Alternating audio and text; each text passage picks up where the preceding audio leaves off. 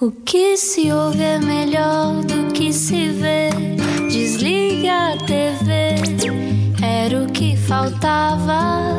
A vida acontece quando anoitecer, era o que faltava.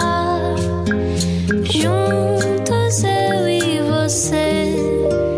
Boa noite, bem-vindo à Rádio Comercial. Este é o Era o que Faltava, já sabe, vamos estar à conversa com alguém que tenha coisas para contar e uh, histórias para partilhar. E hoje recebemos um ator que também seria muito feliz se fosse só músico, mas já vamos saber quem é. Falta a nossa introdução pomposa. E agora, uma introdução pomposa. Entrou no teatro por acaso e no dia seguinte a terminar o curso era protagonista de Amor de Perdição. Hoje está nos cinemas como Salgueiro Maia, no novo filme de Sérgio Graciano, e como é que terá sido encarnar um herói que enfrentou uma Shaimite com uma granada no bolso. Pelo caminho sabemos que se cruzou com o nosso João Paulo Sousa na série O Atentado e em muitas outras produções portuguesas. Aliás, Sérgio Graciano é o realizador com quem mais trabalhou. No Era o que Faltava recebemos hoje um galã discreto e reservado que, como diz Rui Pedro Tendinha, é um ator hipster, mas tem méritos infinitos. É um ator hipster da moda, foi assim que o Rui Pedro disse. Bem-vindo, Tomás Alves. Muito obrigado. Como é que estás? Estou bem, estou ótimo. Estavas a contar que este estúdio em que nós estamos, cheio de caixas de ovos e para, para a acústica, faz lembrar o estúdio que tu tens lá em casa, porque tu É também verdade. és músico. É verdade. Uh, este estúdio é um bocadinho maior. Uh, gostava de ter este espaço todo, mas de certeza que eu, que eu enchia de instrumentos. Quanto mais espaço eu tiver, eu tiver, mais, mais o encho de instrumentos. Sim, também sou músico. Sou músico autodidata. Um, Toco desde os sete, mais ou menos. Uh, comecei a tocar guitarra, comecei a comprar órgãos, as teclas, uh, percussão. Entretanto, aos 15 anos, ao mesmo tempo que entrei para, para a Escola de Teatro de Cascais, uh, comecei uma banda de músicas do mundo. Ah, pá, e, e era uma banda cujo, cujas influências musicais uh, eram infinitas e tudo o que viesse à rede era peixe e nós pegávamos e transformávamos. Portanto, era uma banda que, que dava pano para mangas uh, e, e, era giro porque em concertos chamava-se Catarsis, éramos sete ou oito elementos, cada um tocava três e quatro instrumentos, uh, costumavam comparar-nos a equipas de vôlei que estavam sempre a trocar em palco. tinha assim uma componente teatral também engraçada epá, e dava dos 8 aos 80. Tínhamos público que adorava a performance, a musicalidade. Éramos músicos muito inexperientes, mas com uma vontade de, de fazer música e partilhá-la, basicamente. E hoje em dia estavas a contar-me que, que, foste convidado recentemente para fazer banda sonora até de, de uma série, não é? Para a RTP. É verdade, é verdade. O ano passado comecei por ter o convite de fazer a banda sonora de uma casa de bonecas pela, pela Lama Teatro, uhum. companhia do, do, João de Brito. Uh, consegui fazer essa banda sonora enquanto estava a trabalhar fora de casa, portanto, foi basicamente eu tinha um estúdio portátil com um teclado, um, um computador, uma guitarra e um microfone, uma placa de som, uh, e fiz a banda sonora toda assim, entre armários de hotéis e coisas, ia gravando as minhas, as minhas músicas, ia conversando com o João de Brito e pronto, e consegui fazer assim a minha primeira experiência de banda sonora para, para teatro. Tudo instrumental? Tudo instrumental, sim. Uh, entretanto, depois disto, o, o Xavier, um amigo meu realizador uh, da SP, ligou-me a dizer: Tenho aqui uma série nova. Uh, e quero muito que faças a banda sonora. Ele conhecia esta tal minha banda, os Catarsis, uh, sabia as várias influências que rondavam pela banda e disse-me que acho que isto é mesmo a tua cara. Uh, foi muito meu amigo porque enviou-me logo mails cheios de, influ influências musicais e, e, ideias que ele tinha, e depois fomos construindo. A série ainda não tinha sido gravada, ou, ou estava a ser ainda gravada, portanto não tive aquela coisa de ver uma imagem e musicar para a imagem, uhum. só na fase posterior em que já estava a acabar a banda sonora. Uh, portanto, fomos muito trocando ideias. Ele dava-me ideias: olha, eu acho que isto tinha que ter este mood uh, e proponho-te estes instrumentos que ele sabe que eu toco. Pronto, e fomos fazendo assim. Foi uma experiência brutal para mim. Uh, consegui dar mesmo uso finalmente ao estúdio desta minha casa. Então, que instrumentos é que tu tocas, Tomás Alves? Bem, o primeiro instrumento, atenção, eu sou autodidata, eu não tenho teoria, não sei ler pautas, não nada. mas Era, sou... é, dava-te preguiça, não é? Dizias. Epá, sim, sempre absorvi a música muito pela intuição e pelo ouvido. Paul McCartney também, nunca estudou música. Pois, eu acho que não é necessário, mas eu acho que o facto de não ter muita teoria musical me limitava às tantas e era por isso que eu tinha a necessidade de saltar para outro instrumento. Comecei por ter guitarra e ainda estudei aos 15 anos, ao mesmo tempo em que, em que estava a estudar teatro, estudei, tive um ano de guitarra e solfejo que não pesco nada, mas pronto, serviu para, para ter algumas, algumas noções melhores. E, e, depois, pronto, fui nessa banda, essa primeira banda, era, era assim, de repente apeteceu-me: olha, vou comprar um acordeão. Nunca tinha tocado acordeão na vida, mandei vir eh, e, e, pronto, e comecei a explorar. Agora apetece-me trombone de varas, eh, e pronto, e foi assim. Eh, como vou lá pelo ouvido, na altura tinha mais tempo, não era pai, não nada, portanto tinha mais tempo e, e pronto, e explorava, deixava-me explorar os instrumentos e, e, que eles me explorassem a mim. Vá. Sabes quem é que nos contou também que não estudou uh, teoria musical precisamente porque achava que era muito aborrecido? Ivan Lins, esteve cá há pouquíssimo okay, tempo, okay. um músico com mais de 50 anos de carreira pois. e que não é, tem não, canções muitos, como Madalena. Há, há é? muitos que não, não precisam propriamente da teoria, não é? uhum. é? Uh, e conseguem traduzir as emoções pela música sem, sem precisar de a escrever. Vá. E tu tens isso, essa questão das emoções também é uma coisa que te é muito próxima naturalmente, porque és ator uhum. e ser ator é uma coisa que te caiu no colo um bocadinho. Sim, foi um bocadinho por acaso. Um, pronto, re regressando mesmo ao início, um, todos os anos eu fazia, eu, eu fazia uma, uma colónia de férias e pronto, e a colónia de férias entre apresentações para pais com músicas, com danças, com, com pequenos eh, teatrinhos, uh, isso pá, sempre me preencheu, sempre gostei muito de, de, de fazer. Uh, esses espetáculozinhos para, para, os, para os pais. Eram assim 21 dias de colónia de férias uh, carregados de, de, emoções e carregados de experiências boas. E no fim havia sempre esta apresentação. E desde aí que eu, que eu tive um gosto especial, tanto pela música como pelo teatro. Era uma espécie de retiro, uma imersão, sim, não é? Sim, sim. Um, e depois, aos 15 anos, uh, numa idade bastante precoce, a meu ver, uh, tu és obrigado a perceber o que é que queres fazer para a tua vida, não? É? o que é que queres fazer com, com, a tua vida dali para a frente. Nem que vestida a gente sabe. Exatamente, eu acho que nunca sabemos bem, mas pronto. Uh, então, no nono ano, fiz os testes psicotécnicos, apontavam para artes em geral. Um, e de repente a minha mãe, professora de português numa escola na Galiza, mas Galiza de Portugal, ali ao pé de São João do Estoril, um, disse-me: Olha, vai haver um curso de teatro Uh, os professores deste curso são finalistas da Escola Profissional de Teatro de Cascais. Se quiseres, vem tentar. E eu, que era o único, não, é? não fazia parte daquela escola, infiltrei-me basicamente uh, só para fazer o curso. Um, e correu muito bem. E daí foi natural fazer a apresentação desse mini curso. Foi na Escola Profissional de Teatro de Cascais. Uh, fizemos a apresentação. No dia a seguir, fiz as provas para entrar na escola. E, e, pronto, e foi muito natural. O, o, curso correu super bem. Comecei a trabalhar ainda, estava no segundo ano do curso, ao mesmo tempo que, que fazia o curso. Portanto, acho que foi um bocado por acaso por aí. Sim. Foi uma coisa que te aconteceu, não é? Mas Sim. estando lá, a primeira vez que tu um, assumidamente dizes eu sou ator, quando é que isso acontece? Não sei, não sei se tive sequer essa, essa passagem oficial ou esse, esse momento decisivo, mas uh, pronto, comecei a trabalhar ainda no curso. Profissionalmente, já fui, sou ator desde os 15, vá. Uh, mas pronto, a ser ator é uma construção, não é? É uma, é uma aprendizagem constante, portanto, posso dizer que sou ator porque vivo disso. Uh, e eu costumo, na brincadeira, dizer que eu sou ator para ganhar dinheiro e gastar na música, porque é um bocadinho esse o meu escape também. Se eu conseguisse fazer mais música, uh, se calhar isso ficava mais equilibrado. A sério? Sim. Ah, então o que te realiza mais ainda é a música? A música vem, vem primeiro e é-me mais natural. Eu estar em palco como ator ou como músico é bastante diferente. A, a sensação que eu tenho, a liberdade que eu sinto enquanto músico é diferente do que aquela que eu sinto perante um texto, perante um público que está ali a, a tentar perceber uma história.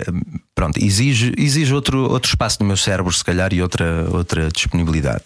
Porque não é tão intuitivo, se calhar, sim, para ti, não é? Sim, talvez não. Uh, embora eu, eu me considere um ator quase puramente intuitivo, uh, mas, mas não me é tão natural. Se calhar, uh, se eu tiver num ensaio de teatro, como já aconteceu várias vezes, e houver um instrumento, nas pausas eu vou a correr para o instrumento.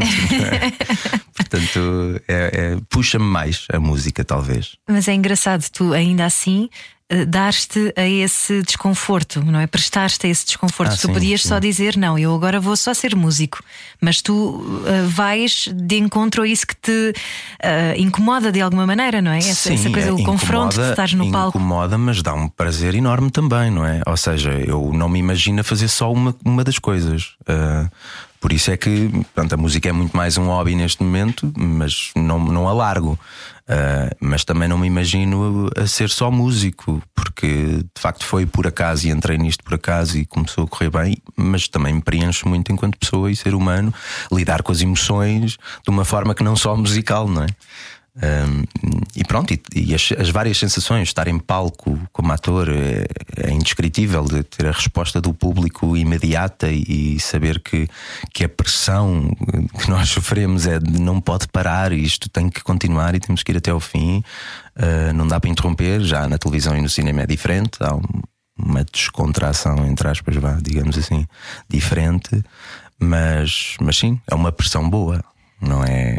é- não, senão acho que não, não fazia, não, é? Não, não me dava esse trabalho. Claro, mas ah, aos 15 anos começares logo com essa pressão, não é? Com um grande mestre, toda a gente. Uhum, Carlos ah, Avilés. é, Carlos Avilés, diretor do Teatro de Experimental Cascais. Experimental de Cascais, desculpa. Ahm, é, é assim um, um banho de, ahm, de, de seres crescido de repente, não é? É, e, e é engraçado dizer isso porque eu, eu era o mais novo do ano eh, em que entrei. Eh, era mesmo um miúdo imberbe que, que não sabia bem o que é que era teatro, mas também não tinha outro sítio para onde, onde queria explorar, portanto, tirando a música. Ah, portanto, foi logo uma aprendizagem e eu acho que o curso de Cascais é. E não sou só eu que digo, todas as pessoas com quem me tenho cruzado a trabalhar perguntam-me: Ah, tu és de Cascais? Pois, vê-se logo, porque há uma maturidade e há um- uma noção de profissão e, um- e uma importância que se dá a isso muito grande Com nesse curso. certeza. Eu notei isso muito na Bárbara Branco, no José Condessa, que estiveram cá e que Uhum. têm exatamente o mesmo, ah, essa apetência para levarem o teatro como se fosse mesmo a vida deles, não é? É. Há, há uma noção de que o teatro é sagrado e isso é- é-nos passado logo desde o início. E o Carlos, depois, a disciplina dele puxa muito pela emoção e puxa muito por nos fazer crescer. E, e- e, de facto há pessoas que entram no curso e se calhar não estão preparadas para esse crescimento logo à partida, mas é bastante importante e é de facto um- uma grande força desse curso. Porque para, para quem não sabe, para quem nunca fez teatro na vida, e, e eu eh, estou sempre a dizer que toda a gente devia fazer na escola, eh, nem que seja um ano só por brincadeira.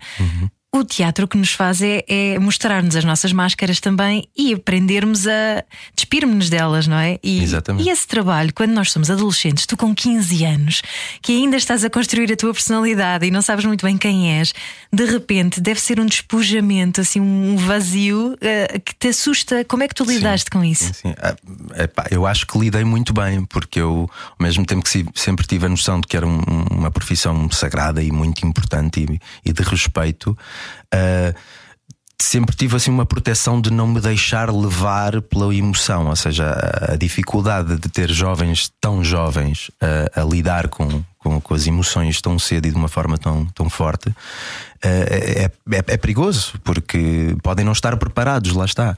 E eu sempre tive a tendência de me defender, ok, vou trabalhar as emoções.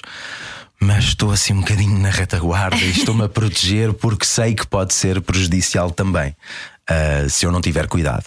Um, e eu acho que me protegi muito ao longo do curso nesse sentido. Uh, sempre tentei absorver o máximo uh, desse curso, uh, mas sempre tendo uma noção de calma lá, tens que fazer isto com calma, para já não te podes deslumbrar de maneira nenhuma, para já uh, não podes achar que, que te vais despir a, a, a um certo ponto que, deixas de controlar aquilo que tens de fazer no palco, não é?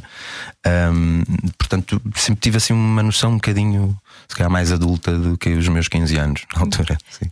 Eu lembro-me do Diogo Infante quando cá esteve, não era o que faltava, que disse que foi preciso ter um dia, ter perdido o controle em palco para perceber: não, eu não posso passar deste limite, não é? Porque pode haver essa tendência, de repente entregamos-nos de, de uma maneira à personagem que. Uh, quase que parece que é mesmo connosco, não é? E Sim, vai sim, ali uh, mexer com uma série de memórias e se calhar até de traumas que lá estão escondidinhos e de repente perde-se o controle. Isso deve ser assim uma coisa. Felizmente, o teatro tens muito tempo de ensaios para poder explorar isso, para Uhum. poderes perder o controlo eh, e depois saber controlá-lo mais tarde, quando fores mesmo para palco representar. Portanto, tens essa dose de também vamos puxar até onde der, mas depois tens um período de tempo em que podes limar e, e- e proteger-te nesse sentido. Eh, Em palco, eu acho que nunca, nunca perdi assim o controle. Houve uma vez que estava de costas no teatro aberto e de repente uma porta não abria.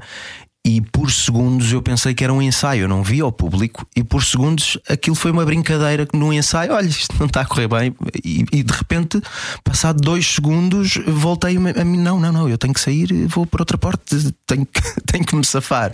Mas tirando isso, acho que nunca perdi assim o controlo emocional por causa de uma personagem, exatamente porque se calhar comecei logo a tentar proteger-me de início e e porque a pressão do teatro e a, e a importância que nos é passada muito no curso é que lá está, não pode parar e, e, e aconteça o que acontecer, nós temos que tentar ao máximo eh, seguir pelo caminho que, que o espetáculo tem que seguir até ao fim. Olha, tu, entretanto, terminas o curso e assim que terminas, no dia seguinte, estás a protagonizar um filme.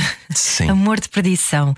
Como é que tu conseguiste não te deixar levar pelo deslumbramento? Porque depois disso foram logo uma série de produções, não é? Sim, Novelas. depois e antes, eu, eu- o meu primeiro trabalho em televisão foi no, no segundo ano ahm, do curso, portanto tinha 16.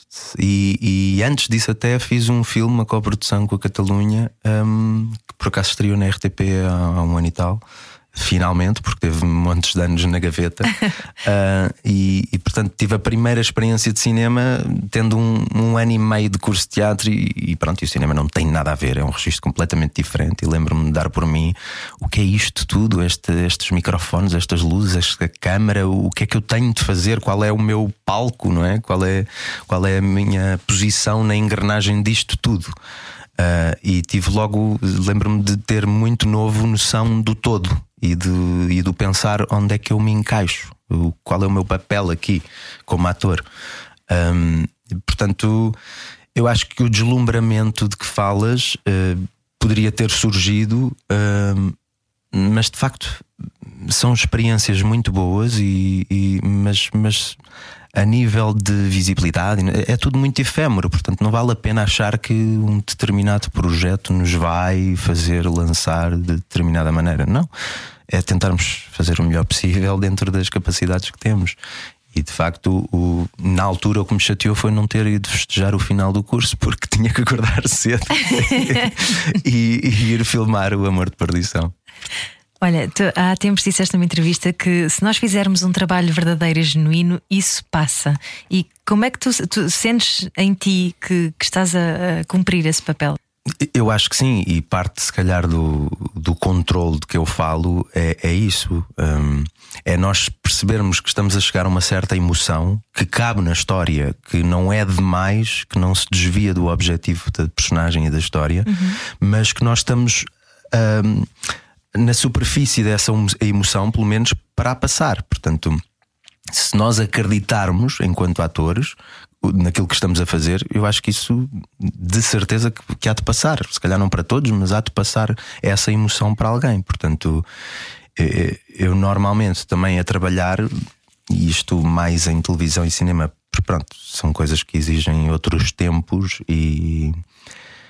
E, é e- e requer outras, outras atenções a outras, a outras pessoas e outras, eh, outras funções, não é? Portanto, nós, nós estamos à frente da câmara, mas por trás da câmara há toda uma, uma panóplia de pessoas que faz aquilo acontecer e que faz aquilo traduzir depois para a imagem e não somos só nós. E que também pode ser mais distrativo, não é? Sim, exatamente. Ah, ou seja, muitas vezes a dificuldade é o compromisso em, em eu estar aqui a lidar com a minha emoção enquanto ator para a passar para a personagem, mas ter noção de que isso está a ser traduzido também porque a câmera está no sítio certo, porque a luz está ali e porque o microfone me vai ouvir. Ou seja, desde cedo, desde essa primeira experiência aos 15, 16 anos, nesse primeiro filme, eu tive noção da importância do ator, mas não é da importância do ego do ator, e, e que muitas vezes eu acho que é prejudicial para muitos atores. Uh, eu tive noção da importância que é nós termos noção de onde estamos. Um, e, e, o que é, qual é o nosso papel e qual, qual é a nossa rodinha de engrenagem no meio de tudo. Porque senão não passa, por mais que eu esteja a sentir, se eu não estiver preocupado com, com a luz, ou com, com, a câmera, ou como é que está o plano, ou com o meu colega, isso depois não há de passar, não é? O cinema é a televisão e, e o teatro também, não é? Mas uhum. Eh, são, são aqueles, aquele tipo de trabalhos onde o espírito de equipa se revela diante dos nossos olhos, não é? Uhum. Isso também passa para o lado de lá. Passa, eu acho que sim. E, e é, é, é, difícil depois lidar porque são momentos muito intensos em que nós vivemos ali quase em família e estamos a trabalhar todos para o mesmo e há, há, há sempre essa importância. Uh, e depois de repente acabou, dizemos adeus uh, e, e, essa parte também custa. então, essa, essa entrega humana entre as pessoas de uma equipa, seja ela em teatro, televisão ou cinema. É, é forte, é forte porque apetece sempre mais um bocadinho dessa, desse companheirismo e desse convívio, porque é, é, bonito. Nós estamos a fazer uma coisa em conjunto que queremos mostrar a alguém e queremos orgulhar-nos disso. Uh, e esses momentos são, são muito fortes. O realizador com quem mais tens trabalhado é o Sérgio Graciano, não é? Uhum. Uh, já vocês também já são um bocadinho família, ao fim e ao cabo. Sim, sim. E ele especialmente reúne uma equipa que é mesmo família. Podem ser pessoas mais jovens, se calhar não com tanta experiência, mas acho que sinto mesmo que ele reúne equipas que estão no mesmo barco e que sabem aquilo que têm que fazer e que se esforçam e vestem a camisola e, e, e bola para a frente, embora haja dificuldades, vamos saber o que é que temos de fazer e vamos ajudar-nos mutuamente. E isso é muito bonito e, e acho que ele tem esse dom, ele tem uma liderança muito muito anti-líder também, porque dá uma abertura enorme e é companheiro também, eh, e as pessoas sentem esse, essa vontade e entregam-se de outra maneira. E tu entregaste agora neste mais recente filme, o Salgueiro Maia, O Implicado, já está nos cinemas e vamos falar sobre ele já a seguir, até porque não deve ser fácil de repente encarnares um herói da liberdade e vamos conversar sobre isso a seguir no Era o que Faltava com Tomás Alves. Fique por aí, até já. Preparar o jantar sem a rádio ligada. Era que faltava. Estamos à conversa com Tomás Alves no Era o que Faltava. Esta é a Rádio Comercial. Muito boa noite, boa semana. Hoje falamos não só sobre uh, teatro, entrega, emoções, uh, espírito de família numa equipa de, de, teatro, de cinema, de audiovisual, seja do que for, mas falamos também sobre uh, a entrega a uma personagem que calculo não seja o mais fácil do mundo. Um, alguém que é muito conhecido por todos os portugueses, não é? Uhum. Tomás Alves encara, encarna Salgueiro Maia neste novo filme de Sérgio Graciano. E uh, como é que é preparares uma personagem assim? Uh, bem, começa pelo peso da responsabilidade de saber que vais encarnar uma pessoa com essa importância um, e uma pessoa que existiu na verdade e que ainda há muita gente que lidou com ele e, e, e, que te pode apontar o dedo de alguma maneira ou pode julgar a maneira como tu viste essa personagem e a traduziste para o ecrã. Um, e depois, pronto, porque é um tema uh, muito importante na nossa história, um tema sensível por vezes e polémico outras vezes. Ele não teve uma vida fácil uh, e, e como ator acho que é um, eu tenho dito, é um bombom. Eh, eu acho que não aparece todos os dias, não é? Felizmente nós começamos a fazer mais uh, histórias e mais personagens da nossa história uh, em ficção e acho que é muito importante. E, e começamos, se calhar, a, dar um bocadinho de credibilidade a, a nós próprios. Como portugueses e começamos a querer ver também mais aquilo que nós fazemos. e, e como ator, eu acho que é uma honra poder ter a oportunidade seja lá pela razão que for, se, se reconheceram algumas parecenças físicas entre o Salgueiro e eu, ainda bem, embora eu não ache assim tanto, mas ainda bem, porque acho que para a carreira de um ator uh, fazer um, uma personagem destas é, é muito bom.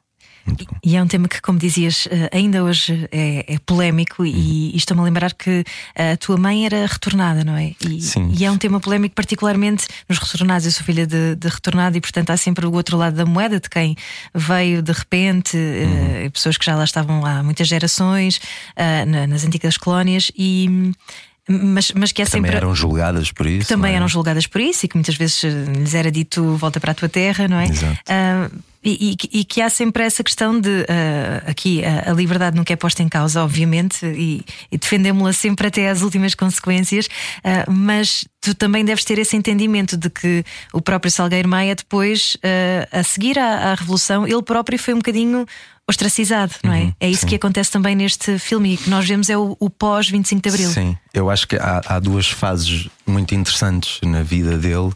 Um, para além do, do 25 de Abril e para além de, daquilo que a maioria das pessoas conhece, não é? Primeiro é a fase de. Se calhar é muito forte dizer deslumbramento, mas ele, durante a sua juventude, lutou muito para ser um militar e ele acreditava de facto na missão dele. Uh, e depois de uma ou duas comissões, ele começa a perceber que aquilo não faz sentido e deve, deve ter sido uma luta interior bastante grande. Aquilo em que tu acreditaste durante a tua infância e juventude toda, de repente deixa de fazer sentido e começas a questionar aquilo tudo e, e, e começas a perceber que eu posso ter um papel importante em mudar as coisas. Uh, o que leva ao 25 de Abril. Depois do 25 de Abril, eu acho que ele, ele era tão fiel aos seus princípios, uh, tinha muito bem noção do que era, do que queria dizer a liberdade, do que queria dizer democracia, do que quer dizer a humanidade, uh, e, e, a postura dele sempre foi muito não alinhada. Ele nunca se alinhou a partido nenhum, e acho que isso o foi prejudicando, porque foi, foi sendo posto de lado. Foi foi um bocadinho, um bocadinho encostado uh, e acho que é muito importante nós homenagearmos hoje o Salgueiro Maia, porque de facto ele se calhar não teve mesmo a homenagem que merecia em vida. Portanto, acho que nunca é tarde e nunca é tarde de falar de liberdade, ainda para mais agora, no, no momento que vivemos, não só na Europa, mas no mundo, começam uhum. a aparecer muitas pessoas que põem em causa a, a noção de liberdade e os princípios da democracia e do 25 de Abril, o que nós conquistamos em Portugal. Portanto, acho que é um, um, belo momento para, para lhe fazermos esta homenagem e falarmos da liberdade, falarmos de, de coisas importantes que não podem ser dados adquiridos, que não podem ser. Uh, não podem ser esquecidas, não é? Com certeza. E, e, estavas a falar sobre a, a vida do Salgar Maia que uh, morreu muito cedo, não é? Aos 47 uhum. anos. E para te preparares para este filme, tu também foste conversar com a viúva de Salgar Maia. Uhum. Como Tivemos é que... essa sorte. O António Sousa Duarte fez essa belíssima ponte. Para além dele ter escrito a biografia do Salgueiro Maia, um, e pronto, foi o livro dele que inspirou este guião. Ele depois fez um trabalho connosco de nos levar. Uh, tivemos em casa do Salgueiro Maia, na sala onde ele lia o jornal todos os dias, com a marca do pescoço e da cabeça dele no sofá, a ver as fotografias, os livros, os discos que ele tinha. Uh, e conversar histórias familiares uh, com a Ana Tércia e pronto, para dar um, mais ainda a humanidade que ele merecia e, e, que lhe foi sempre tão importante em vida, passar essa humanidade também para, para o filme. E acho que só assim é que se consegue, é, é estar lá no momento, falar com as pessoas que viveram com ele, que que podem partilhar as histórias que ninguém conhece e que se calhar eh, depois no filme também não aparecem ou aparecem muito subtilmente. Há pequenas coisas, eh, pequenos símbolos que nós quisemos pôr que só vieram destas conversas, que só assim é que se consegue tentar contar a história mais eh, de uma forma mais verdadeira, se calhar. E há um momento muito bonito na rodagem em que a neta do Salgueiro Maia está uhum. a assistir e entra em plano Uhum. Isto deve ter sido uma, uma emoção para foi, ti, Tomás. Foi, foi, foi muito, foi mágico, foi a ideia também foi do António e eu lembro-me quando me contaram: olha, amanhã a, a, a, neta de Salgueiro Maia, a Daniela, vai entrar, vai-te oferecer um cravo, vai dar um abraço em pleno Largo do Carmo. E eu, ok, este filme já estava a ser forte o suficiente, isto é só a cereja no topo do bolo. Eu acho que é uma. E, e depois quem vê o filme, se calhar nem se apercebe muito bem, não tem o destaque que se calhar quem ouve esta entrevista vai, vai procurar, mas é um símbolo, está é, é, tá lá e quem quem sabe, sabe, e, e, é um momento muito bonito. E, e para ela também deve ter sido muito importante dar o abraço ao avô que nunca conheceu. Não? É? Como é que elas reagiram na estreia? Neta, viúva? Reagiram muito bem. Uh, pronto, uh, uh, a Ana Tércia já, já tinha falado muito connosco, já nos tinha apoiado muito. Houve um momento em rodagem que ela também foi visitar e curiosamente estávamos a filmar em Santarém o casamento deles. Uh, e até aí ela não tinha achado muito, tal como eu não acho muito, uh, uh, que eu era muito parecido com, com o Fernando. e de repente aí, com, com, as roupas vestidas, com as lentes castanhas, com... ela quis me dar um abraço. Ela de repente lembrou-se: Espera aí, eu estou com, com uma máscara, não, não podemos ter contacto, mas a vontade dela e os olhos que saltavam da máscara emocionados foi olhar para mim e, acreditar que, que que era muito parecido, pelo menos, com o Fernando, e, e aquilo teve um peso muito grande. E pronto, são estas pequenas uh, coisas, estes pequenos símbolos que, que, fizeram desta rodagem e deste filme uma coisa tão importante, pelo menos para mim. Um, e depois a reação dela, já depois de ter visto o filme, foi, foi muito, muito bonita. Ela disse-me: Eu vi, eu vi o Fernando. Muitas vezes eu vi o Fernando. E pronto, isso eu acho enquanto ator, e ela não foi a única pessoa que lidou com o Fernando que me disse isso. Portanto, eu acho que isso enquanto ator, eu acho que está tá ganho. Eu, pelo menos aqui cheguei e, e acho que era este o objetivo. Tu trazes sempre alguma coisa das personagens depois para ti? O que é que tu trazes de Salgueiro Meia? Um, o que eu trago dele, ou pelo menos aquilo que, que se destacou neste, neste processo todo, foi de facto a humanidade dele e, e perceber que, que, à medida em que eu estava a ler e a pesquisar sobre ele, eu, eu tinha um bocado a sensação, mas toda a gente fala bem dele. Ele era assim tão perfeito, tão. Uh, tão digno, tão vertical, tão. E de facto pelo menos não tive ninguém que me dissesse o contrário, e, e, e, é esta a ideia que ele me passou: é que os princípios dele o acompanharam durante a vida dele, não só a nível militar e político, mas para a vida, a nível humano, com os amigos, com a família. Um, e isso é. Hoje em dia eu, eu sinto que, que é raro encontrarmos pessoas assim, portanto, a importância dele para mim e o que eu trouxe dele para a minha vida é essa: é, é acreditar que ainda há pessoas assim e que, e que, vale a pena tentar, pelo menos, uh, tentar ser um bocadinho assim. Não é? Salgueiro Maia já está nos cinemas, com Tomás Alves a fazer de Salgueiro Maia. Uh, e entretanto, vais ter também um filme, não sei se já estreou ou não, um filme de Bruno Gascon, Evadidos. Ainda não estreou. Ainda não estreou. É um filme. Eh, estamos na mesma temática e por isso é que eu estou a levantar o, uhum. o filme. Um filme distópico sobre um pesadelo fascista. E estamos a falar disto numa altura em que Marine Le Pen está na segunda volta nas eleições em França, não é? Uhum.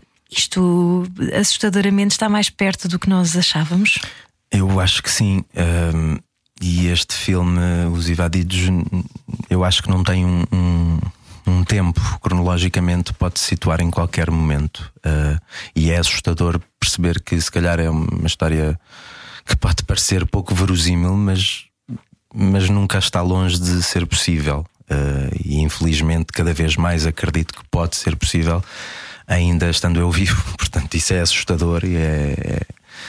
E lá está, mais uma vez, não é demais alertarmos e falarmos das coisas importantes, uh, como a liberdade, como, como podermos viver uh, cada um no seu cantinho com alguma paz, pelo menos. e acho, acho que é importante abordarmos esses temas e, e e pronto, que seja de uma forma distópica e, e, e, usando a imaginação, mas aplicada à realidade, não é? E, e, tentarmos perceber que não falta assim muito, ou, pode, ou se não estivermos atentos, eh, as coisas podem descambar e podem se tornar reais as liberdades não são adquiridas, não é? Nós é que às vezes achamos que estamos num patamar uhum. em que já não há retrocessos uh, e esperemos que não haja, uh, mas, mas ainda assim, uh, tendo feito também este Salgueiro Maia, percebes que há muitos cinzentos, não é? Na, na vida uhum, e há muitos avanços e recuos. A própria altura do 25 de Abril, com o PREC, o verão quente tudo isso são fases quase de acertos e de desalinhar e uhum. voltar a alinhar a realidade. Pois sim, e infelizmente acho que isto é mesmo tudo cíclico e, e vamos acabar por perceber que vamos dar outra vez um bocadinho às mesmas às mesmas atitudes por parte de pessoas que não, não se interessam com a humanidade de facto. Um, e, e sim, é cíclico, é assustador e por isso é que é importante estarmos atentos. Uh, não sei, eu ainda ontem estava a ver telejornal, mais imagens de guerra e, e é assustador porque eu sinto-me impotente, eu sinto-me impotente no meio disto tudo. E se calhar o que eu posso fazer na minha profissão é isto: é, é, é tentar fazer, dar voz a personagens da nossa história ou, ou não, ou personagens fictícias que se calhar nos ponham a pensar e nos ponham a, a duvidar daquilo que devemos ou não fazer. É isso que te realiza, Tomás Alves? Sim, sim, gosto, gosto muito de de viver e de absorver a vida. Lá está, eu dizia que, que era um ator intuitivo, eu sou uma pessoa intuitiva e, e gosto muito de ir absorvendo e, e deixar-me levar assim. Uh, e a vida é feita para nos emocionarmos, para fazermos trocas de pensamentos e de, e, e de sensações. Portanto, eu, eu gosto de ir absorvendo estas coisas e poder ter algum peso na minha profissão também e, e dar emoção às pessoas e pô-las a pensar de alguma maneira e, e contribuir, eh, porque eu sinto-me um privilegiado, não é? Eu, eu, encaro a minha vida como uma brincadeira, não é? Eu, eu eh, os ingleses dizem bem, to play, eh, nós brincamos às personagens e às histórias e contamos histórias. Um, mas tem um sentido, não é? E o sentido é não só entreter, mas uh, passar emoções às pessoas, fazê-las pensar. Que nem sempre é fácil, nem toda a gente está disposta a abrir-se, a ter esse uhum. espaço, não é? Para, para se deixar ser um, ehm, transformado. Sim, sim. Eu acho que a pandemia veio trazer um bocadinho mais essa necessidade. Uh, se calhar tivemos ali um período em que não andávamos tão distraídos, ou por mais que nos quiséssemos distrair em casa a ver coisas aprofundámos de alguma maneira algumas coisas em nós uh, e naquilo que nos rodeia, no, nos momentos em que vivemos. Um, e acho que isso, isso é positivo. Uh, se calhar temos que ir um bocadinho abaixo e, e, e, lidar com as emoções de uma maneira que se calhar não nos apetece, uh, mas isso é transformador e vai nos levar a algum sítio no, no, futuro. Ou seja, baixar um bocadinho a frequência, abrandar uhum. o uhum. ritmo e, e sentirmos só a nós próprios e, mas isso e dói. Pois dói, pois dói, mas a vida não é só a vida é isso, né? A vida tem dor, tem, tem muita coisa boa, mas também tem, tem dor e isso faz parte do processo de crescimento. Lá está o que falávamos da escola de teatro. Uh, muito cedo fomos uh, aprendendo a lidar com as nossas emoções e com coisas que se calhar não, não gostamos, mas que fazem parte da vida e, e isso obriga-nos a crescer e a transformarmos. E no meio disso tudo, Tomás Alves, uh, no meio da, da, dor e da transformação, foste tendo também, um, ehm, foste sendo bafejado pela sorte, vou, vou chamar-lhe assim, não é? Sim. Que as coisas foram-te acontecendo sucessivamente e tu não tens tido assim muitas pausas pelo caminho. Não, felizmente não. Uh, Desde tenho... os 15 anos, Tomás. Desde os 15 anos. Sim, eh, se fizermos a conta, já é há mais de metade da minha vida que eu trabalho nisto e felizmente tenho parado pouco. Uh, e, e, ultimamente tenho conseguido dar-me ao luxo de escolher as coisas que quero fazer e, e, e não trabalhar só por trabalhar e por necessidade, mas uh, identificar mais com os projetos que faço e, e se calhar se, se tiver a precisar também consigo dar uma pausa e, e dedicar-me à família, que é o que vai acontecer agora em junho, vai nascer a minha segunda filha, portanto eu vou ah, ter parabéns. Obrigado. vou ter que ter esse tempo e essa disponibilidade para mim e para a família, não é? Uh, e felizmente, sim, eu sinto-me desde sempre bafejado pela sorte e, e o Salgueiro Maia é só é, ultimamente é é, é prova disso, não é? Acho eu.